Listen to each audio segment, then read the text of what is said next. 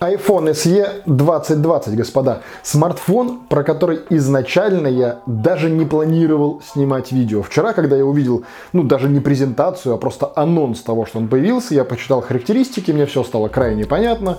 Ну, и я подумал, что только разве что в субботних новостях, краем глаза мы про этот так телефон чуть-чуть забежим, поговорим, и не более того. Но, придя домой, я увидел просто невероятную толпу восторженных парижан в виде блогеров, которые растеклись по всему Ютубу, которые нам рассказывали про то, что это в очередной раз amazing, что в очередной раз это то, что мы все так долго ждали, и что в очередной раз это то, что все будут просто невероятно покупать, и что это очередной успех и победа компании Apple в борьбе над всем вот рынком. И тут меня просто начало перекрывать, и я э, начал отказываться понимать действительность, потому что, ну вот смотрите, давайте прямо разбираться по порядку и по фактам. Первое и самое главное. Экран 4,7 дюйма. Retina HD, даже не Full HD.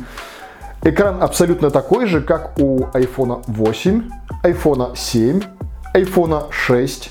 Ну, короче, очень и очень маленький экран. Вы посмотрите на этот экран и на эти рамки с обоих сторон. И ответьте мне, пожалуйста, на вопрос. А не эти ли же самые блогеры и не эти ли же самые люди, Полгода назад, когда с экраном в 4,7 дюйма вышел Galaxy Fold, говорили о том, что этот экран невозможно маленький, что с ним невозможно работать, что это ужасная вещь, пережиток прошлого, здесь огромные рамки и все в таком духе. Позвольте, 4,7 дюйма, 4,6 дюйма. Так с ним невозможно работать, или это amazing, которого все ждали и все будут брать. Я не скрою, мне самому нравится этот форм-фактор и этот дизайн, но нужно быть честным перед собой, быть честным со своей аудиторией, и если уж мы говорим о том, что экран 4,7 дюйма это мало, и 4,6 дюйма у Galaxy Fold это мало, то это мало в любом случае, будь то старый устаревший iPhone, я не знаю, шестой, седьмой модели, будь то новый SE, будь то любой другой телефон, 4,7 дюйма, это мало по текущим меркам. Как ни крути, потому что мы с вами живем в эру цифрового потребления, мы с вами живем в эру потребления контента, у нас все завязано на телефон и все лежит на вашей ладони. Потребление контента, будь то YouTube, будь то кинопоиски, я не знаю, Netflix, и что вы там еще предпочитаете, все сервисы, в общем, все видео. Это прослушивание музыки, это все мессенджеры, это банк-клиенты, это полностью управление всей вашей жизни полностью с ладони вашего смартфона. И я крайне уверен, что для такой истории 4,7 дюйма в 2020 году это неприлично мало. Тут же стоит отметить забавный факт того, что у этого телефона позиционируется батарея, такая же, как у iPhone 8. То есть корпус как у iPhone 8, батарея как у iPhone 8, экран как у iPhone 8. Спрашивается, чем же он может отличаться от iPhone 8? Ах да, сюда поставили процессор A13 от iPhone 11. И у меня только один вопрос. Учитывая батарею, как у iPhone 8, и экран, как у iPhone 8, а где использовать те мощности, которые вы предлагаете, учитывая еще заодно то, что они идут с тремя гигабайтами оперативной памяти. И я все понимаю, у Apple хорошая оптимизация, и Apple в принципе очень умеет в софтовую оптимизацию и аппаратную оптимизацию, и 3 гигабайта у них могут работать безусловно лучше, чем все 12 где-нибудь у Samsung.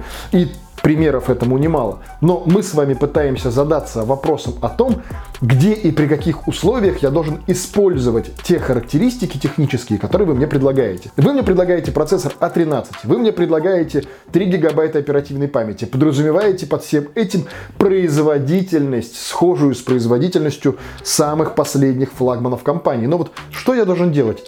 М-м, гипотетически, играть в игры на этом экране? Вряд ли. Монтировать по-быстренькому какие-нибудь видео в 4К на этом экране? Вряд ли. Что я еще должен делать такого с этим телефоном и зачем мне нужен такой запас мощности? К слову, забегая вперед, запаса мощности iPhone 8 или того же iPhone 7 к текущему моменту в задачах, которые не связаны с какой-то гипервысокой производительностью, а в ежедневном использовании более чем хватает. У меня до сих пор есть знакомые, которые используют вплоть до iPhone 6s, даже 6, живут и радуются, и все у них замечательно. Поэтому тут, с одной стороны, компания Apple честь и хвала, что она делает свои устройства такими, что спустя годы они работают замечательно. Но с другой стороны, стороны, встает вопрос, а зачем вы пихаете в псевдо-новое устройство процессор, который в нем абсолютно не нужен? Для фотографий, портретных режимов, размытий и э, дополненной реальности может быть, но кто ими будет пользоваться на этом устройстве? Камера здесь 12 мегапикселей и одинарная. Передняя камера, ну это вообще стыдоба, 7 мегапикселей в 2020 году. Для полной жары не хватало только поставить камеру iSight от старых макбуков, чтобы было вообще замечательно. Ну, камера в 7 мегапикселей фронталка в устройстве, которое подразумевается как устройство в частности для фото и в частности для произведения каких-то видеозвонков и чего-либо, ну это просто ужас. К слову, давайте поговорим о камере. Камера здесь 12 мегапикселей, одинарная, предлагает нам портретный режим программный. И тут мы приходим к выводу, что, видимо, в iPhone 7, когда нам рассказывали про то, что это фича сугубо двух камер и ее никак по-другому не реализовать, видимо, это был блеф. Пожалуйста, одной камерой дожили, можно реализовать портретный режим. В общем-то, это доказывал еще и iPhone 10R, но, тем не менее, мы в очередной раз в этом убедились. М-м, какие снимки делает эта камера и как она себя поведет, мы, конечно же, узнаем позже, уже по опыту использования, но по факту эта камера не представляет из себя чего-то невероятного. Да, она позволяет нам снимать видео в 4К. Но все мы с вами прекрасно понимаем, что сам факт разрешения в 4К еще ничего нам не говорит. Надо смотреть по факту, как она будет снимать и насколько это будет хорошо. Зная устройство Apple, это очевидно будет неплохо, но и вот этих вот но с каждым разом набирается все больше, больше, больше и больше, и ты начинаешь задаваться вопросом о том, а зачем вообще вообще это устройство вышло. Учитывая его цену в 400 долларов, а в переводе на наши деньги это 28 тысяч рублей. И не спешите радоваться, потому что уже известны стартовые цены в России, и это далеко не 28 тысяч рублей, а старт идет с 40 тысяч рублей. И вот здесь начинается самый главный камень преткновения, о котором я хотел бы с вами поговорить. Я, конечно, понимаю, что все сейчас рассказывают про то, какой это невероятный amazing, про то, что это просто устройство, которое весь рынок ждет, и сейчас все толпами ломанутся за ним в магазин, но 40 тысяч рублей, позвольте. Во-первых, это достаточно приличная сумма. Во-вторых, за 45 тысяч рублей сейчас официально можно взять iPhone 10R, у которого, простите, нет огромных рамок, у которого большой хороший экран, у которого приличный процессор, простите, это A12, а это хорошая аккумуляторная батарея и хорошая автономность. Да, добавили сюда, например, беспроводную зарядку. Но стоит ли это того, чтобы заплатить за это устройство? Да, оно компактное. Но стоит ли это того и так ли вам оттянет карман, например, iPhone 10R, который по всем характеристикам этот телефон превосходит?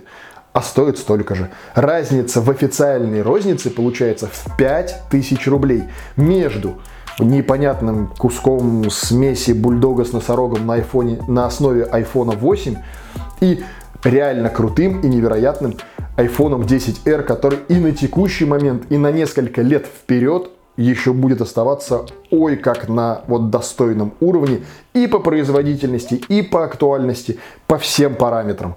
Поэтому вот с точки зрения ценовой политики, да, я допускаю где-нибудь в Штатах, где, ну, во-первых, само ценообразование и вообще культура финансовой жизни людей несколько другая, и для них 400 долларов это вообще ни о чем. И там я допускаю, что люди, которые сидели где-нибудь на бюджетных андроидах, могут перейти на айфоны. Гипотетически этот телефон могут покупать своим детям, гипотетически этот телефон могут покупать там родителям в возрасте, но еще не совсем престарелым, кто нормально видит. Ну, то есть, гипотетически где-нибудь в Штатах я могу себе это представить. В Европе уже под вопросом. Где-нибудь в России или в странах СНГ, на мой взгляд, это полный абсурд, потому что, повторюсь, цена устройства это 40 тысяч рублей. Не беря в расчет того, что 40 тысяч рублей просто вот сама эта балалайка не стоит, и это абсолютный бред покупать ее за эти деньги. Более того, за эти деньги можно купить, если уж вам хочется iPhone, то iPhone 10R, добавив 5000 рублей, но можно сильно поискать, найти на каком-нибудь интернет-магазине промокодик, скидочку, акцию, ну, в общем, так или иначе взять вообще даже и в 40 уложиться. Это отдельная история, но тем не менее как факт она существует. Более того, выбор вообще в принципе смартфонов, если мы отходим от экосистемы Apple, в этом ценовом сегменте ну просто зашкаливает. Там уже есть и субфлагманы этого года, и Note 10 Lite, и S10 Lite. Там всякие Honor с Huawei уже со всех сторон подбегают. То есть тут кто во что гораст уже начинаются. Вот просто от Huawei до OnePlus, от э, Xiaomi куда-нибудь до какого-нибудь, я не знаю, хайскрина. Все, что хотите за эти деньги можно купить. Поэтому не вижу смысла вообще в этом устройстве. Конечно же, как мы с вами прекрасно понимаем, сейчас это первый взгляд и вообще такое некое рассуждение на тему. Эти устройства появятся на нашем рынке 24-25 апреля, совсем-совсем скоро. Э, пока закрыты все магазины и все торговые комплексы, сами знаете в связи с чем э, опытного образца мне достать, конечно же, не получится, но как только я его достану, конечно же, я похожу с этим устройством и сделаю полный опыт использования непосредственно именно iPhone SE 2. На текущий же момент это вот так. И какой же самый главный вывод можно сделать со всей этой истории? Да банальный. Блогеры на просторах интернета будут петь вам, пожалуй, что про любое устройство, которое только им вздумается. И, к моему глубокому сожалению, это все именно блогерство. И это именно то, почему я себя не хотел бы относить к блогерам. И так или иначе, я не знаю, с каким успехом, вам виднее, но тем не менее стараюсь преподносить все с точки зрения журналистики, подавая вам факты, подавая вам аргументы и предоставляя вам право собственной головой принять собственное мнение на основе выданных вам суждений. К сожалению, такого, как мы видим, становится все меньше и меньше. Вот вам яркий пример. Вышла достаточно сомнительная вещь. По крайней мере, для территории России она практически неприменима и практически вот мертворожденная на нашей, вот, по крайней мере, территории. Но все поют про то, как мы все это долго ждали, все поют про то, как это замечательно, все поют про то, как же это здорово и какая же Apple в очередной раз молодец.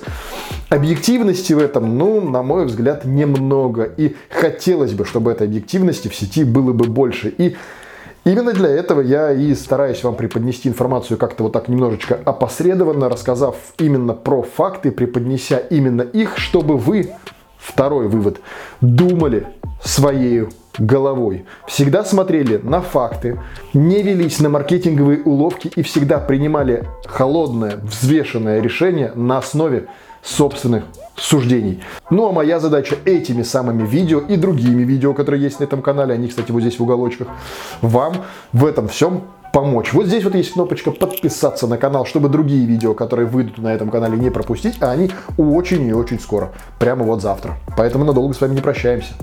Пока!